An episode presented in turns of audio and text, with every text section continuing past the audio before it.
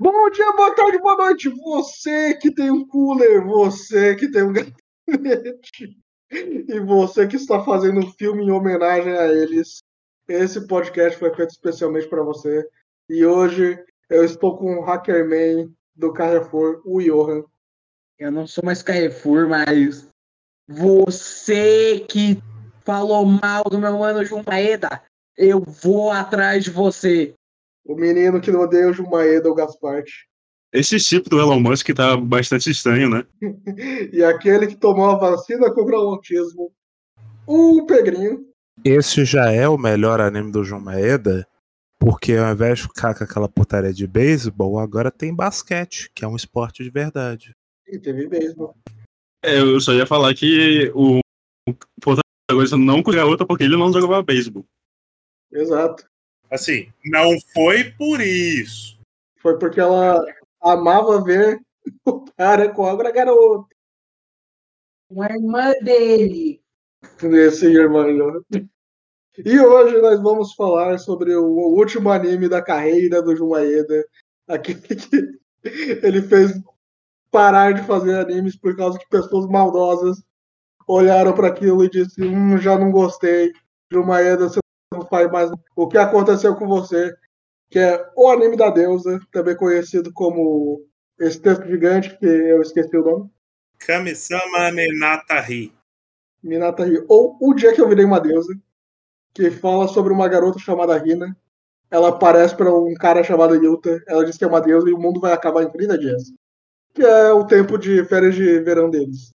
E o que se segue daí é simplesmente um anime de Maeda uhum. um pouco mais fraco do que a média, mas ainda assim, vamos lá, né? A gente já pode tirar é, isso da frente. É. As pessoas terem lançado a quantidade de hate no cara por causa de um anime absolutamente inofensivo desses é incompreensível. É a prova de que nós falhamos como sociedade. Exato. Porque como humanidade. Ele é um anime muito esquisito, porque tem coisas de uma Eda que estão lá de forma meio que jogada.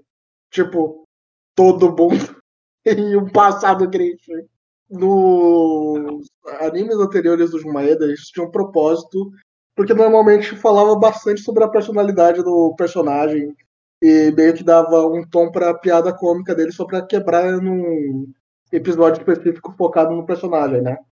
Esse anime ele tem um caso engraçado porque o Jumaeda eu acho que ele melhora em certas coisas aqui e piora em outras. Eu, por exemplo, eu acho que aqui ele tá mais fraco de personagem. Nossa, os personagens são muito esquecíveis. Mas em compensação, a questão de ritmo ele tá melhor. Esse é um dos únicos animes do Jun Maeda, é, tirando o Planet, que eu teve o número certo de episódios. Ele não tem aquele salto. Eu tenho uma opinião sobre isso, porque, assim, o primeiro episódio é completamente inesque esquecível. Além de apresentar os protagonistas, não, não tem muita função.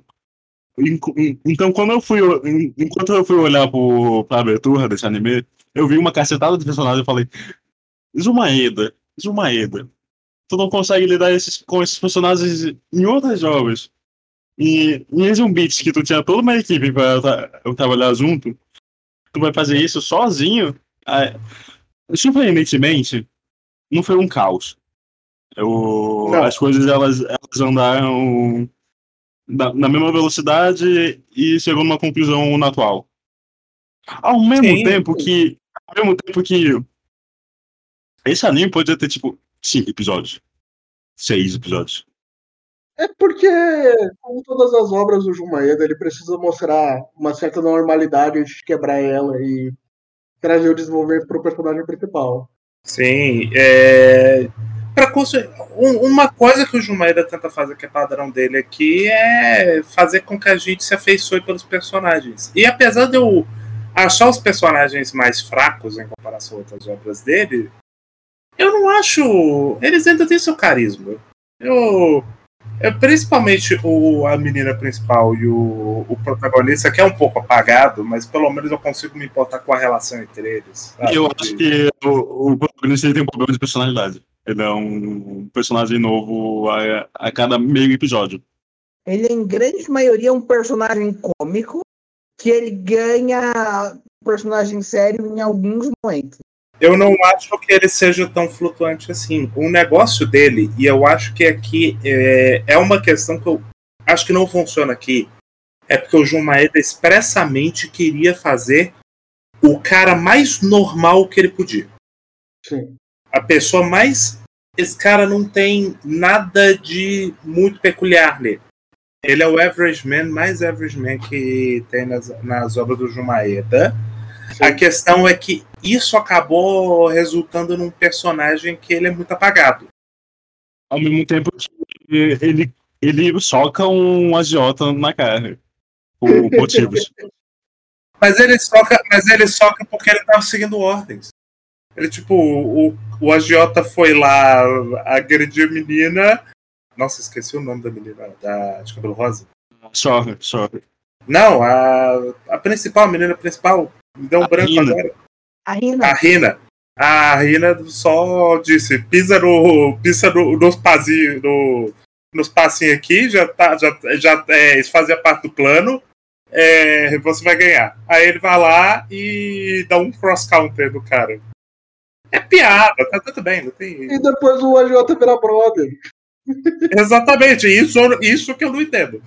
Quando, como, de repente ele tá lá e ele é brother. Tudo bem. é, a resposta pra toda essa pergunta é sim.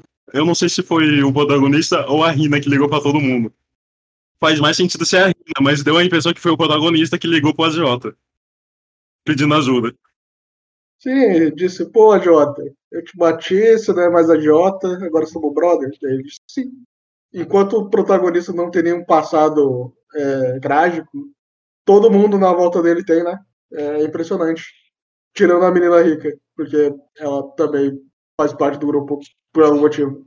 Ela, ela virou sugar mummy do protagonista, porque ele é muito bom no Mahjong. Quer, quer ver as jogadas deles exclusivamente na casa dela. Exatamente. Bom demais. E isso é uma coisa que me pega bastante, porque os personagens, ele mal e mal, são apresentados pra gente se importar com o passado triste dele. Tipo, o Ashura, que ele jogava basquete, mas aconteceu um acidente e ele não joga mais basquete. Apesar de ele jogar basquete. O, o Ashura foi só a piscadela pra, pra gente, né?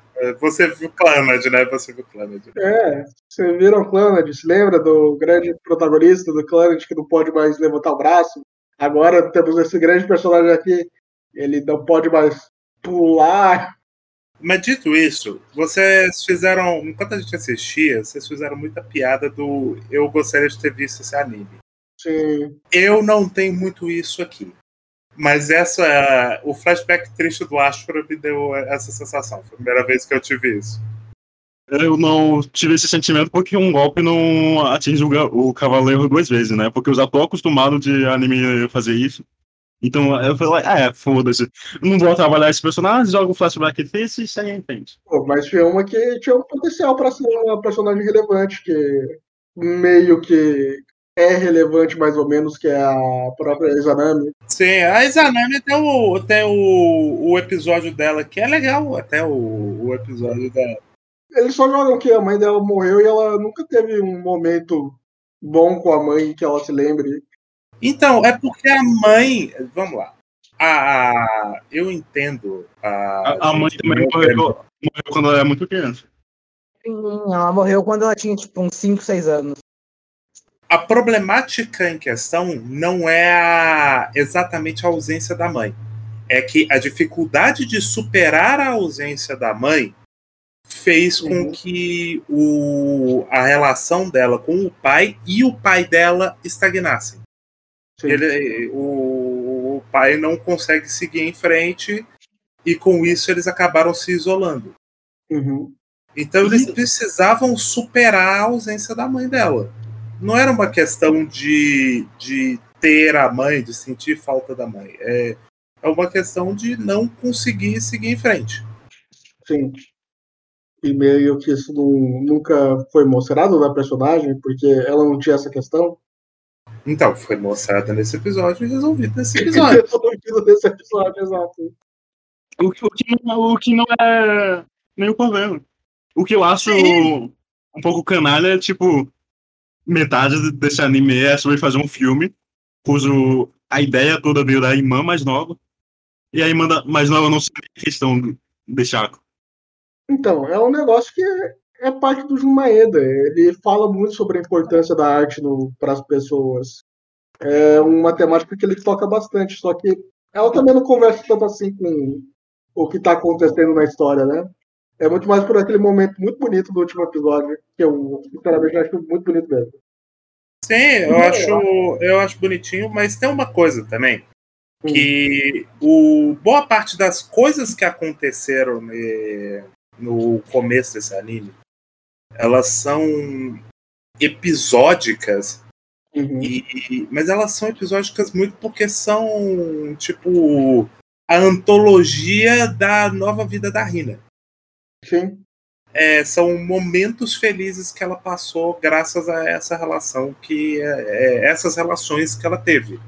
Uhum. Então, tipo assim, a falta de profundidade né, dessas coisas meio que dialoga com o aspecto de que são, teoricamente, e é dito textualmente, que são coisas banais. É, é a vida banal que ela gostaria de ter tido. Eu até comentei, né? Não é a coisa mais usual do mundo estrelar um filme. Não é todo mundo que faz isso, não é uma coisa tão banal assim. Mas de resto, são coisas que acontecem. E também ganhar o torneio de Mahjong. É, É, não é todo dia que eu ganho o torneio de Mahjong. é. Mas também não foi ela que ganhou, né? Foi o, foi o moleque. Então é tipo. Dá pra dizer que ela foi ver o, o amigo jogar o, um torneio, sabe? O torneio que ela, ah, ela é responsável por fazer. É, ela, é, ela é responsável por inscrever ela, ele. O torneio Ela é se inscreveu é, com, o, o nome dele pra participar do torneio. assim, quem capitaneia o torneio é quem viria a ser a mami, a, a Sugar Mami do protagonista. Que, inclusive, o episódio do torneio é o meu favorito, não sei vocês. É o mais engraçado. Esse episódio é incrível. Ele é só incompreensível. Mas ah, o ponto é que ele é, é incompreensível. O, a- o protagonista não faz ideia do que tá acontecendo. Essa- Então a ele tá- piada de todo esse episódio é que nada daquilo faz sentido. Não, não, é bom demais. Ele tá. Ele não tá. Ele não faz ideia do que, que ele tá fazendo e as coisas estão dando certo. E ele, tá, e ele começa a pegar o ritmo, sabe? Quanto mais sem, quanto mais sem noção for, melhor. E eu concordo. Pô, é assim, é o Jumaeda dizendo que gostaria de escrever o Yu-Gi-Oh, né? Exatamente. E mais do que isso, que Yu-Gi-Oh! não faz sentido e tá tudo bem. Deixa o Jumael escrever um episódio de Kaiser. Mas as únicas pessoas que reclamam de Yu-Gi-Oh! não fazem sentido são as pessoas que não se importam com Yu-Gi-Oh! né? Exatamente. Mais do que isso, é- ele literalmente eles levantam a bola. Pô, ele tá roubando isso. A, a chefe do torneio diz: Não, tá tudo bem, eu deixo. Não, não, é roubo. Mas naquele momento ela já tinha decidido que ia transar com aquele menor de idade loucamente. Não, calma. Ela ainda não tinha decidido. Ela, que, ela viu potencial. Mas. São, são é, momentos assim, e meio que é, é quase metalinguístico pro anime. Porque esse é um anime muito de momentos, né? Sim. Eu, eu, eu, por exemplo, eu acho outras obras do Jun Maeda mais consistentes em, em tipo temática e o que eles querem passar. Mesmo obras que a galera reclama muito, sei lá, eu acho que o Coffee, coffee, salote. exatamente. Mas, assim, o, o principal, né, o, o Clannad, que é uma puta obra longa, mas eu acho que ela é bastante consistente nos seus temas, essa eu já não acho tanto assim. Ou então a, a conclusão que a gente teria que chegar é que, na verdade, é um, é um anime mais. bem menos profundo do que os demais. Ele é, ele é- eu acho que ele trabalha muito coisas mais na superfície, principalmente nessa parte da, das relações humanas, né? É, mas o tema principal que ele fica nos últimos episódios, eu acho um tema muito forte. É um tema de família, que você tem que apoiar a família. Ou alguma coisa assim. Eu não acho que isso isso. Eu acho que o grande debate que ele traz é a questão da, da identidade. Também. Mas até aí eu assisti Sword Art Online, eu É, faltava ele ele reunir o Fluctlight dela ali no final. Sim, sim, mas Exatamente. tem, esse tema, mas também tem sobre o cuidado com pessoas que precisam de uma certa necessidade é, física, tá? Essa é dessa. Excedência, sim. Ah, porque caso vocês não saibam, gente, a Rina não é uma deusa. Ela tem um mega computador instalado na cabeça. Sim, eu vou falar. Eu vou te falar, Sukiyaki. Quando você me contou isso, depois que um dia aleatório a gente viu o primeiro episódio, eu achei que esse plot twist ia ser mais maluco.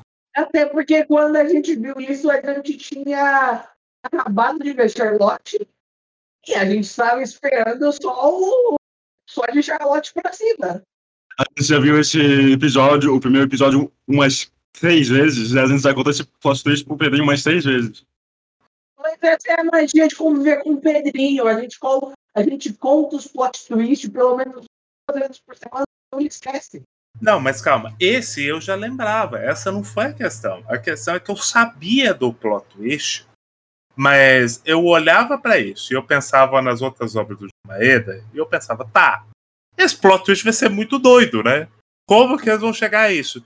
Por incrível que pareça, é nada demais, na verdade. Esse é o anime mais tranquilo do João Maiden, em todos os sentidos. É, ele é bem mundano. É, tipo, a menina tinha doença regenerativa e eles botaram o, o- O robô dela, que era um super cientista, ele queria curar e a forma dele de curar foi botar um computador na cabeça dela.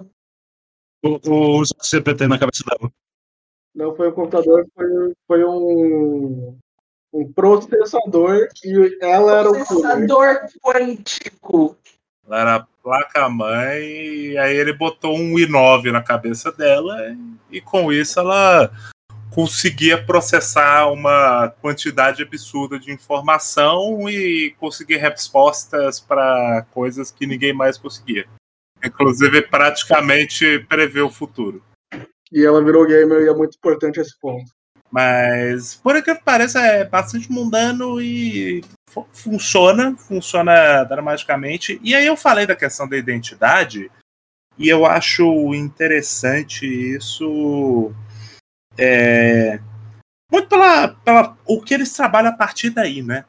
Porque, por exemplo, tem um episódio que o Yuta leva a Rina para encontrar o pai, o pai biológico dela. Uhum. E a grande parada é que, tipo assim, ele é um homem comum. A filha dele tinha uma doença regenerativa, degenerativa, melhor dizendo, que ia matar a menina. Basicamente matar a menina, não tinha tratamento, não tinha cura. Tinha tratamento, mas cura não, no caso, né? Você tinha como tratar. Tinha, tinha forma de. Mais forma de cuidar, né, no caso. Sim. É, você ia só, no máximo, você ia é, cuidar, dar uma, dar uma lenta morte pacífica pra pessoa. Mas ele fala pessoalmente não tinha tratamento, não, é nem, não tinha cura. Não tinha nenhuma forma de melhor. Melhor. É, ela nunca ia melhorar da doença. Então não tinha o que fazer, ela ia morrer. Dentro do que se sabia da ciência. Tanto que ele é médico. Ele fala que ele era médico e ele não. Apesar dele, do conhecimento dele, ele não tinha o que fazer pela filha. Tanto que a, solução para a situação foi um negócio fora do comum. E aí, é, a gente vê que ele tem uma família comum. Tipo, ele tem os filhos lá, a esposa. Eles seguiram com a vida depois de muito tempo Uhum. tendo sofrido pela, pela perda da filha. Mas eles já tinham seguido. Nesse momento, ele, ele fala, né? Tipo, pô, a gente perdeu a nossa filha. A gente acreditou que ela tinha morrido. E nós seguimos. A gente teve que superar. É, eu nunca conhecia a minha filha de verdade, porque desde que eu tive ela, ela tem a doença e ela foi. é, o cérebro dela foi só degenerando. Ela não tinha memórias. No caso, é um pouco mais complexo do que isso. Ele não conhecia aquela pessoa que apareceu na casa dele e o Yuta disse que era a filha dele. Ele conheceu a filha É, mas tem isso, mas ele fala também que, tipo, ele nunca criou um laço com a filha. Então, criava a mesma circunstância que o Yuta foi viver no final da história. De que, tipo, o que define a Rina? É a personalidade? É, são as memórias? O que são? É uma coisa muito sofrida, porque, tipo, é difícil definir a identidade a partir disso. É um debate complexo. Até porque bate na questão dos cuidados com pessoas é, com PCDs e tal, porque a Rina ela é um, um caso especial de realmente uma pessoa que tipo assim as memórias dela estavam se perdendo Uhum. enquanto então, tipo ela não reconhecia os pais ao mesmo tempo que é, com essa degeneração do cérebro dela a, a identidade dela se degenerava junto então esse laço foi rompido pelo com o tempo o pai não tinha mais o laço construído e aí o, o Yuta chega lá e ele convive com uma Rina que tem uma personalidade consistente, né? Graças ao, ao à tecnologia do chip. E ele acha aquilo uma puta de uma hipocrisia. É, não uma hipocrisia, né? O, ele acha um absurdo, porque, pô, é a sua filha ali, como que você vai rejeitar isso? E naquele momento, é muito evidente que a obra tá olhando para ele, pro Yuta e falando, pô, é mais complexo do que isso. Sim. É difícil, eu, eu, eu não consigo olhar para a figura do pai da Rina e apontar os dedos e falar que ele estava errado. Tipo, ele tentou se resguardar e resguardar a própria família. Tanto que a mãe da Rina, no momento em que ouve que é a Rina, ela entra em choque. Porque ela não estava pronta para lidar com a ideia de que a filha dela tá viva. É, não é a mãe dela. Ela dá a entender que ela cometeu suicídio quando, quando ainda estava muito perto de morrer. É, te- teve essa implicação também. Mas é, é uma artista que se casou com o pai depois que o pai deixou a Rina com o professor e formou uma nova família. De qualquer maneira, se mantém a questão de que ele é um- uma pessoa tentando superar o, o trauma da perda da filha e a destruição da família dele. É, ele está tentando seguir em frente e o Yuta tá chegando lá e falando: não, você, você tem que olhar para o passado, você tem que resgatar, é, resgatar sua filha. E é uma coisa até, é até interessante, porque quando eles estão lá, a Rina não interage com ele. Porque a própria Rina, ela tem a ideia de que ela tem um pai, mas ela não tem laços com esse pai. Então ela vai brincar com o cachorro, tá ligado? É outra realidade. Uhum. Então, é uma coisa complexa. E no final da história, o próprio Yoda, ele se vê numa situação muito parecida com ele. E que ele se vê na encruzilhada de é, abraçar o- as memórias e os laços que ele construiu com aquela pessoa que meio que morreu. Ou ela não é mais a mesma pessoa que ele conhecia. Uhum. E como que ele lida com isso? Ele se apega ao que ele tinha, as memórias e tal, e há um senso de responsabilidade também. Uhum. E o amor também, porque deixa de. É muito bizarro isso, porque é, são, é uma doença fictícia que meio que parece com outras doenças que a gente tem no nosso mundo, só que não é, então é meio difícil ter uma certa relação, né? É, o mais próximo que a gente poderia fazer é o Alzheimer. É, eu até entendo ele ter botado uma doença, uma doença falsa, porque seria meio, não meio pesado, mas seria meio ofensivo ele botar uma doença verdadeira. Eu, sim, eu consigo compreender o. É mais, é mais paralisia cerebral do que Alzheimer, né? Por causa que ele iria ter muito pouco tempo para para Uhum. trabalhar isso. E, eu, e o João Maeda é o tipo de pessoa que não trabalha esse tipo de coisa sem cuidado. Uhum. Ele coloca a doença fictícia e basicamente fala que a, a menina teve esses problemas, mas ela sobreviveu e depois a gente vê ela, a partir do momento que tiram o chip, né? Dá a entender, pelo eu pelo menos entendi assim, que o chip talvez tenha freado o avanço da doença nela. Não, eles falaram textualmente que Ele age como se a doença não existisse. sim. De uma, de- basicamente, é, é assim que funciona. Ele não faz a doença regressar, mas não é como se ela tivesse apagado a doença dela. É, ela consegue viver uma vida como uma pessoa normal. Mas é, ela consegue viver uma vida normal como se nada tivesse como ela não fosse doente. Inclusive, essa doença dela é falada muito tempo depois no, no anime, do arco dela de. É, obviamente, o episódio sobre plot twist do, que os humanos me faz. Sim, É. sim. Porque esse homem é obrigado a escrever um plot twist. Mas veja bem, veja bem. Diferente dos outros animes do Jun Maeda, esse ele plantou desde o começo.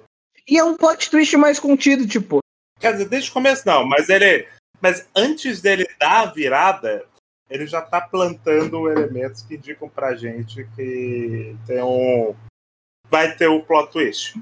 sim, não tem nada diferente dos outros plot twists, não, tipo, não tem nada que eles possam fazer. Tá muito acima do nível dos protagonistas. Sim, sim. Eu já. É o mesmo plot twist que ele mandou nas 80 vezes? Sim. É, Eu, Não, não, não. Meio que é, mas é, esse é mais dessa vez. Por causa É o mesmo que- tom de. É o mesmo tom de plot twist, no sentido de que é, a coisa aparentemente fantástica tem uma explicação mundana.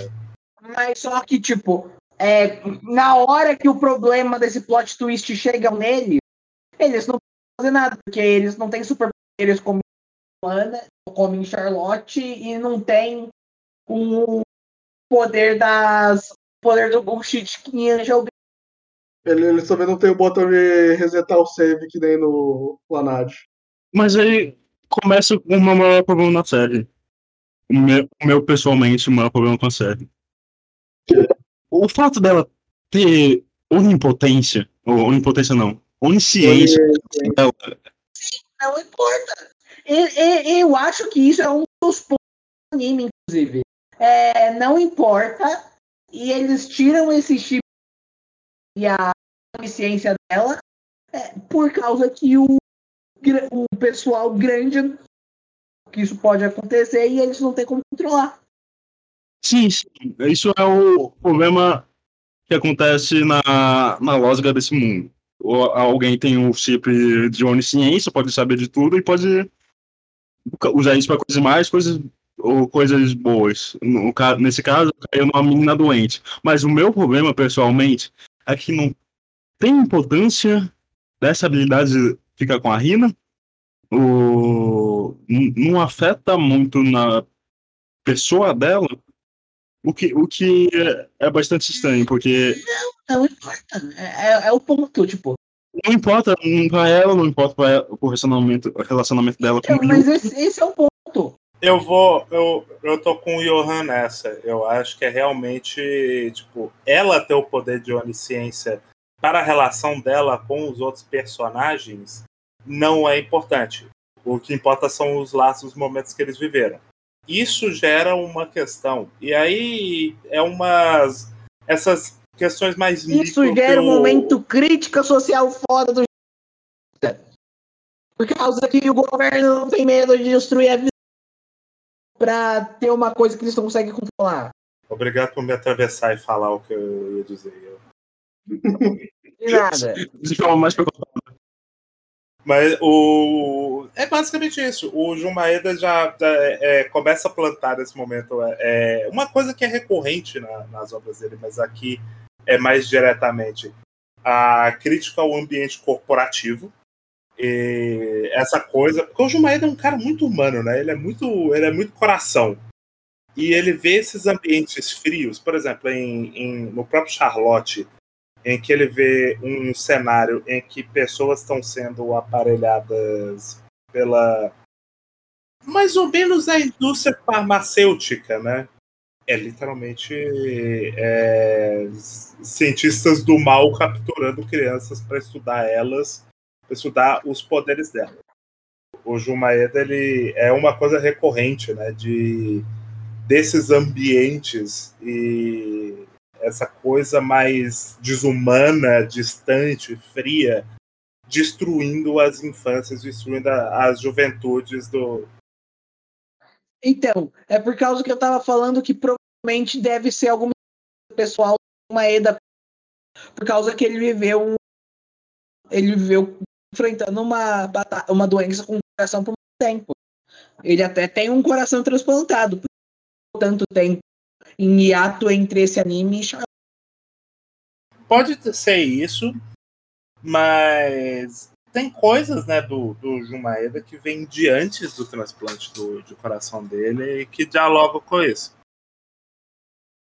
Pode ser uma doença que ele viveu a vida toda dele e, e, ele, e o tratamento definitivo foi um transplante de coração que ele teve na vida adulta. Isso não é uma ocorrência tão rara. Uhum. Sim, mas não é disso que eu tô falando. Tem, é que ele tem essas questões, mas no corpo de obra do Jun Maeda, é, eu, ele trabalha com certa recorrência essa questão de certos ambientes presentes da vida adulta é, serem um problema, serem um, uma ameaça à juventude. Porque então, o Jumaeda é uma pessoa de luz. Então ele. Novamente, como ele é essa pessoa muito humana, muito, muito emotiva, essa coisa mais fria, por exemplo, de um ambiente é, corporativo, da, da ideia de laboratórios em que todo mundo está lá só a trabalho, fazendo pesquisas com, com crianças, é, essa ideia de, da exploração da juventude, ele é muito crítico a isso na, nas obras dele. Principalmente em Charlotte e aqui. Sim, é por causa do personagem do Hackerman, que é um personagem meio esquisito nessa obra. Então, ele viveu um anime dele ótimo. Pois é, ele, ele é o personagem mais deslocado da obra. Ele é quase que uma conveniência de roteiro. Sim. Eu só não acho ele, ele, ele. só não parece tanto conveniência de roteiro porque ele foi plantado bem antes. E também porque ele. Deu pra entender o que dizer com ele no final das contas, pelo menos no arco, no arco exclusivo do personagem. Os dois pontos importantes da obra, ele estava envolvido diretamente, que é tirar o chip da cabeça dela e fazer com que o Yuta consiga entrar no no pior sangue de tratamento do mundo. Não é o pior, eles são bons, eles, eles só têm uma segunda. É assim. ele, ele, falsificou, ele, ele falsificou uma identidade. Falsificou. Mas até aí dá a entender que ele é o melhor hacker do mundo. Não, posso, tá. Aí é um hacker bom. Mas daí ele abriu uns arquivos TXT para dizer, ó, de vez em quando você manda esses relatórios aí, hein? E daí ninguém lê esses relatórios, aparentemente. Sim, sim. Não, lia. Ele lia, tanto que ele mandou a TV com videogame. É, é porque também. A, a, a, vamos lá, vamos lá. É, é, a passada de pano que a gente tem que dar, né? Pra... que eu gosto é que ficou semanas lá. Ele ficou semanas lá e ninguém falou, poxa, esse cara eu nunca vi na vida. É. O, a questão toda é que, tipo assim, a mina abriu os relatórios e falou, pô, mas não é ele que escreveu isso aqui. Ela, a, a, ela não, não, suspeitou que o Yota ele não parecia de maneira alguma um pesquisador nem nada. Não, não. E que ele estava lá claramente por interesses pessoais. O, o, negócio foi quando ele abriu o relatório. Que não tem nada e a ver. aí a mina também estava lá por interesses pessoais. Ela tinha achado a filha adotiva dela. Não, ali é diferente, mas, enfim, Hackerman. Uh... Gosto do flashback dele. Gosto do flashback dele, gosto do episódio que ele tenta mostrar que o Yuta é muito burro. Gosto da relação dele com o guarda-costas. Também é interessante. Pena que a gente nunca viu o anime dele pra, sabe? Quem sabe um dia o João aí dá a volta. Eu queria ter visto como ele entrou na empresa, como ele vê o mundo. Porque Assim, é, é muito, adotou ele, a gente sabe disso. Ele falou que ela é a figura materna dele. é muito. Sim, sim, mas meio que parece que são gente abusando dele, sabe? Porque ele é muito talentoso em alguma coisa. Tanto que a apresentação dele, ele tá com algemas. Então, é meio que isso, na verdade. Ele é basicamente prisioneiro de uma empresa. É, ele. É porque, novamente, novamente, o Jun Maeda, ele é o, a pessoa mais otimista do mundo. Ele é um otimista patológico. Ele é um ser de luz. Então, mesmo, mesmo a- ali num cenário em que aquele moleque, tipo assim, eles viram.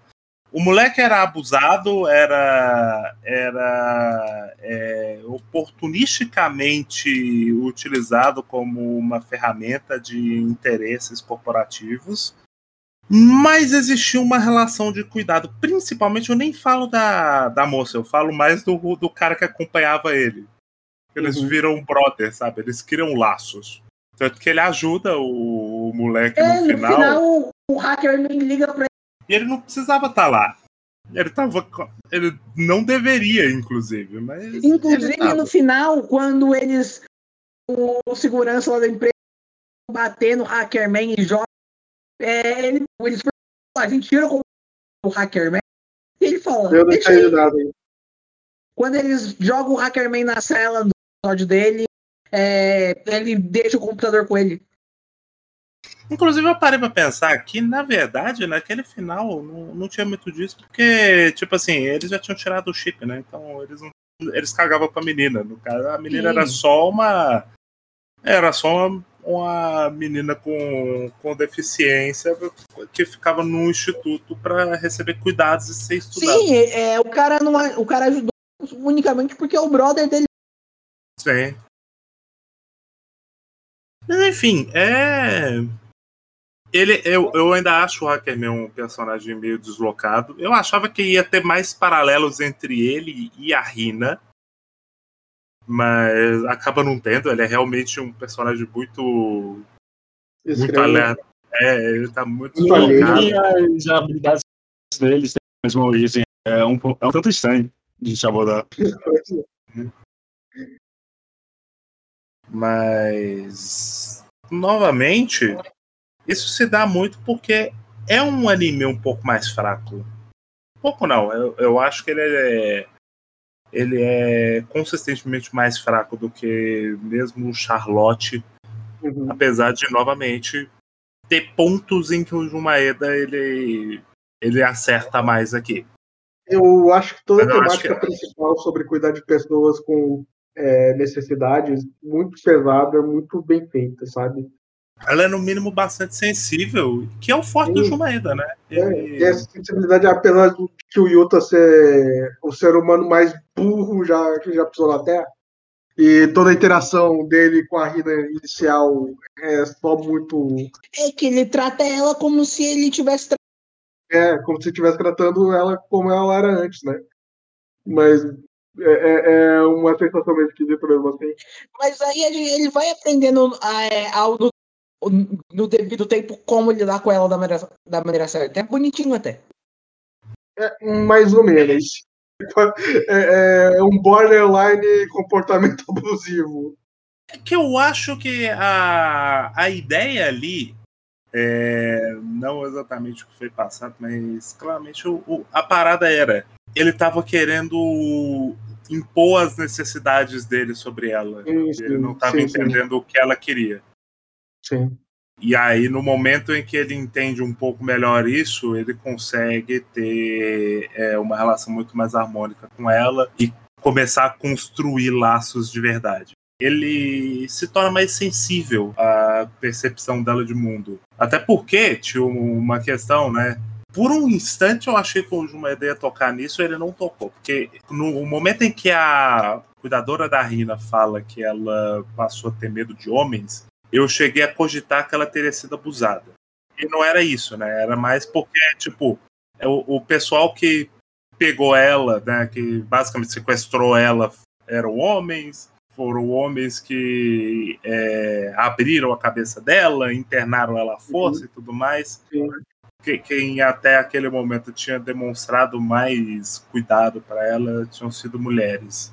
Como não é um tema muito aprofundado, ele acaba ficando um pouco estranho, mas pelo menos cria essa questão de o Yuta precisar aprender a ter um. a ouvir mais. Figurativamente falando, né? Porque a, a Rina, depois da, da operação, ela praticamente não fala, mas de estar de tá mais aberto à perspectiva dos outros. O que é um problema na história também, porque a gente não, não vê muito disso do Yuta, né? É um problema um tanto esquisito, porque meio que isso nunca foi um problema antes. O negócio do Yuta era ser muito intromissivo na vida dos outros, tanto que isso é tratado como piada. E é, é, é o sem grau dos episódios, né? O Yuta se intrometendo na vida dos outros, porque a Rina diz para ele que ele pode fazer coisas para ajudar as pessoas. Só que, Exatamente. que nunca é colocado como um problema e meio que só vira chave, e daí isso é um problema, não é uma coisa gradual que o Gilmaida costuma fazer. Porque, é, como eu já falei, o Gilmaida ele coloca coisas como piada inicialmente, só que elas se tornam um tema sem graça. Pois é. Tipo, a minha favorita que é aquela da menina do, do Angel Beats, que ela é muito desastrada. Mas na verdade era porque na vida dela ela era paralítica e a primeira vez que ela conseguia andar e fazer coisas. É um anime esquisito, no das contas. Mas é isso sobre o Kami-sama Ninata Ri. Eu acho que tem mais, mas como a gente acabou de assistir, a gente não processou direito. Uh, dito isso, eu chorei um pouco quando a Rina disse que ama o Yuta e ele tá indo embora. Uh, achei, achei muito bonito. Achei muito bonito. É bonitinho, toda essa parte foi bonitinha. Meu maior medo era que não era um amor de família, e sim um. Mas era um amor de família no final. É, claro que era um amor de família. Era, aí, ah, era a irmãzinha mais nova dele, basicamente. Eles, eles plantam isso, né, da... Da, Rina ter ciúme de outras mulheres, é. É, mas eu acho que é muito mais uma questão de, tipo, ela ter medo do, do Yuta parar de dar atenção a ela, sabe? Sim, sim. Aquela coisa que é tipo ciúme de mãe, tá ligado? Criança uhum. com ciúme da mãe. Era uma parada meio assim uma pessoa muito importante para ela, talvez deixar de dar atenção para ela fosse um, uma coisa que ela tivesse muito medo. Então, acho um, um anime perfeitamente inofensivo. Pessoas que atacaram o Jumaeda por causa disso. Vocês são terríveis e eu vou caçar cada um de vocês. Começando por Rafael Cupim. Quando você menos estiver esperando, eu vou estar nas sombras te olhando. Dito isso, o João Maeda continue trabalhando em animes. As pessoas não entenderam seus animes. Não, é, eu genuinamente quero, porque eu gosto da, das obras dele. O João Maeda, eu, eu vi falando, eu falei isso no de Clana, de, eu acho que eu falei no de Charlotte, de Angel Beats. O João Maeda, ele destrói o meu cinismo. Toda, toda a, a, a qualquer visão distante, é, fria sobre a humanidade que eu possa ter e tal, o Jumaeda esmaga elas. Uhum. Eu volto, eu volto a ter esperança na humanidade imediatamente, o que é muito cruel, mas eu gosto. Eu discordo, porque o João Maeda sabe que a humanidade é boa. Ele deu muitas chances pra gente.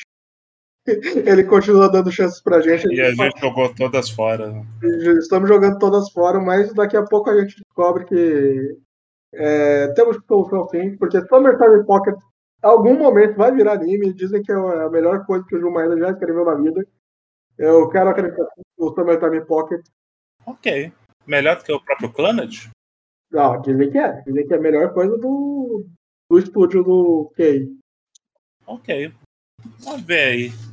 Mas, mas o estúdio Kay, não. O estúdio Kay, mas não, o, tem chances de não ser dele, né? Não, mas é dele, é dele, ele trabalhou. Quer dizer, trabalhou com outras pessoas também, né? Mas tal é o nome dele. Ah, mas aí até o próprio Clannad também foi assim. Sim, sim. É, considerações finais. O Clandy é, fala que o Clandy ele é bem mais creditado ao nome dele do que o grande parte das coisas que ele fez. Sim, Por sim. exemplo, o Buster não é tão no nome dele quanto o Clandy, mas Summer Po- Summer Pocket é dele também. Sim, sim. Já tem as considerações finais? Se você quiser uma Sugar Mummy, cogite jogar Mahjong. É um jogo incompreensível, eu nunca entendi. Não, não, essa é tipo Nossa, mas é Uno. fácil. Exatamente, é tipo Uno. É igual Uno. Exceto na parte que você acumula infinitas peças pra. Fazer o infinito. Eu também jogava na infância. Pois é. É o Uno de jovem, é o Uno de velho, quer dizer. Eu pensei que o Uno de velho era um dominó. Não, o dominó é. Dominó é um jogo bom. O dominó é o Tetris de velho. É, dito isso, também não deixem as crianças serem gamers por muito tempo. Exatamente, vicia. Principalmente com um jogo bosta daquele. Puta que pariu. Ah, era Dragon Quest, Gaspart. Porra, é claro que eu tava viciado. O melhor jogo que a humanidade já fez. O potencial é ilimitado, Gasparte. Não, não sou o time da Dragon Quest, não. Ah, esse é time Final Fantasy, né? O que é? O Gasparte é sujo. Também. Mas eu ia falar, tipo, o Fire Emblem é mais legal, tá ligado? Fire Emblem no RPG. Tá, é uma opinião. Não, não é um RPG, é um jogo de estratégia. E, dito isso, é... Jumaeda, volte pra gente. Por favor, Eu sinto sua falta. Eu sinto sua falta, cara. Eu te amo também, Jumaeda. De um anime melhor do que esse, Eu porque sou- eu, no final das contas, não consegui simpatizar muito. Fiquei só vendo a tela passar, de cena em Ah, cena. entendi. Você, você- você só leu as legendas, não sentiu nada, entendi. O Gasparte estava esperando o Shimigami entrar e matar todo mundo. Não, não tem muito o que fazer. O anime é visualmente bonito.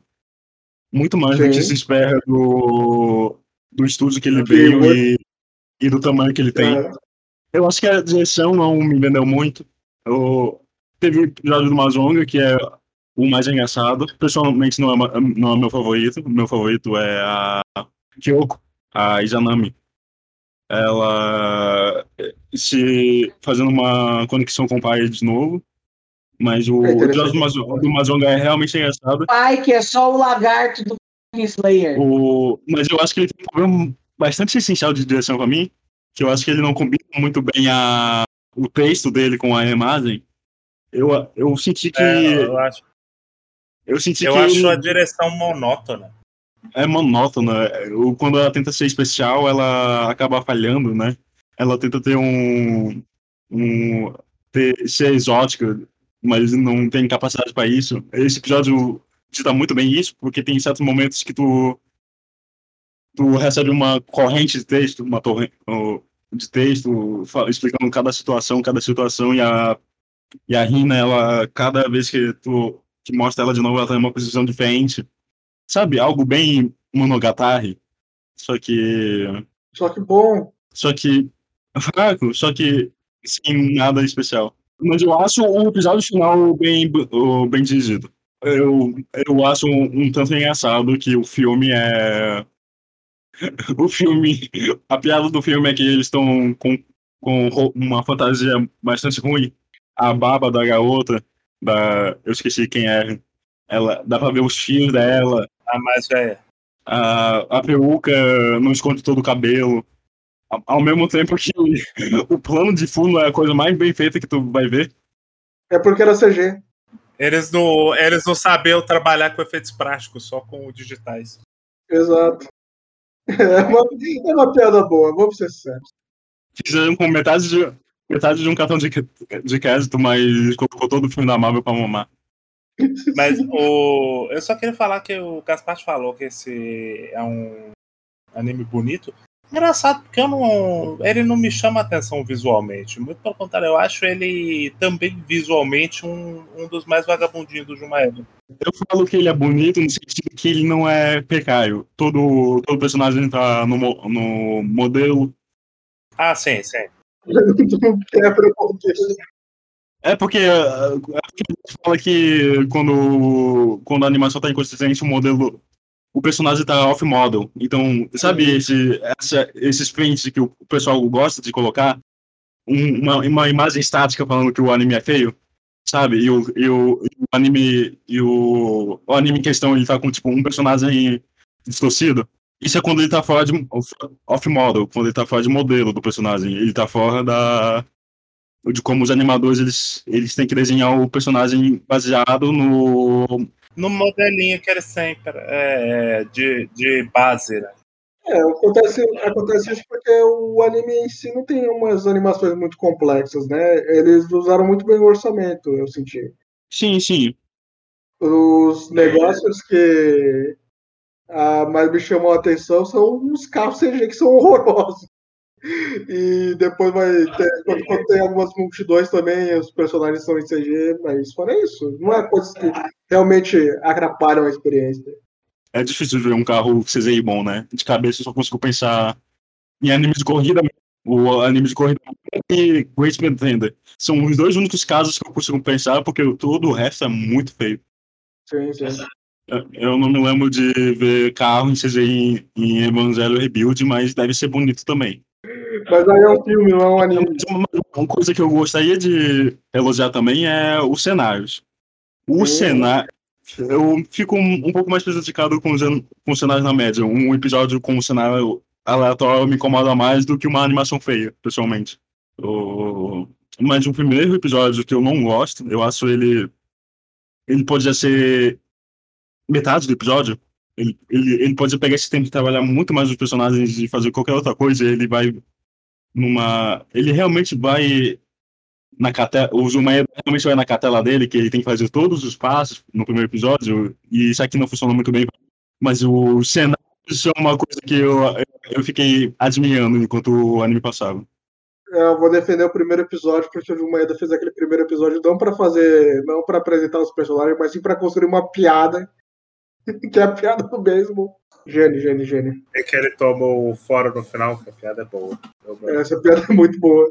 E se você chegou até aqui, cogite indo lá no pix, negrodecachas.com, que também é nosso e-mail. Você pode deixar um comentário no Spotify, lemos todos no começo do podcast. Me ajude com dinheiro, porque eu estou passando por um tratamento psicológico. Vão tirar meu chip. E muito obrigado. Semana que vem voltaremos com Devilman, o filme. Não, mentira, mentira, é Devilman o mangá mesmo, que é muito bom. E vemos vocês até lá. Tchau, tchau.